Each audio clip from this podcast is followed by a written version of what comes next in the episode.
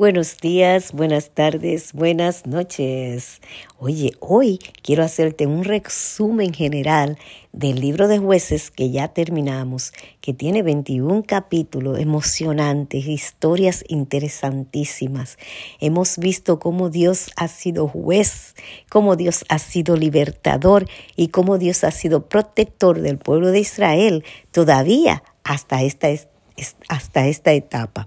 Y hoy en el resumen te diré que este libro de jueces comprende el período, el entre la muerte de Josué y los reyes de Israel. Tras la conquista de parte de la tierra prometida bajo el liderazgo de Josué, aún quedaba mucha tierra por tomar. Los israelitas continuaron por un tiempo con sus campañas militares, pero dejaron con vida a muchos de los habitantes idólatras de esas tierras en contra del mandato de Dios. Cuando Josué y su generación murieron, la generación siguiente que vino después de ellos, que no había visto las obras portentosas que Dios había hecho entre ellos, comenzó a apartarse de Dios y a servir a los dioses de los habitantes de esa tierra y se mezclaron con ellos y participaron de sus prácticas, aún sabiendo que Dios se lo había prohibido. En este libro de jueces vemos los diversos ciclos en que el pueblo de Dios se apartó de él.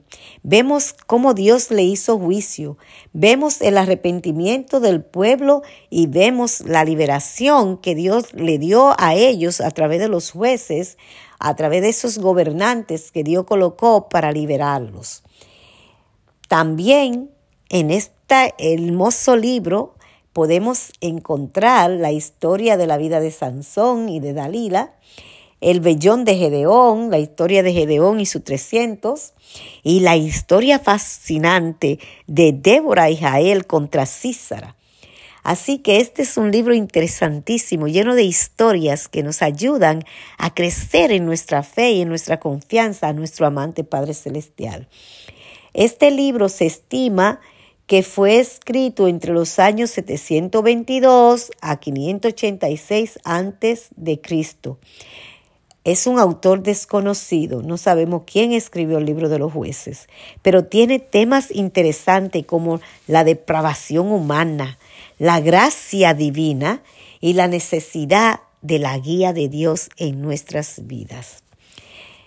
Así que desde el capítulo 1 hasta el capítulo 3 encontramos tantas cosas interesantes y luego vemos cómo los jueces empiezan a hacer su trabajo a partir del capítulo 3 hasta el capítulo 16 y luego del 16 al 17 vemos cómo Dios obró para evitar que una tribu desapareciera por completo del pueblo de Israel y cómo Dios siguió guiando a este pueblo de dura serviz.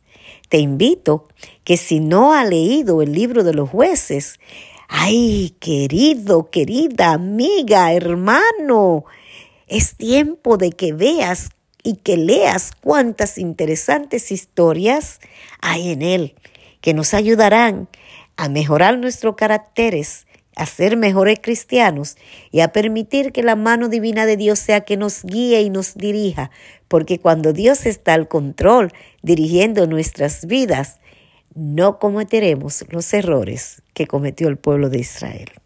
Adoraremos solo a nuestro Creador y Señor, que un día nos libertó en el Calvario. Dios te bendiga y te guarde y te permita tener la oportunidad de leer este fascinante libro. Bendiciones.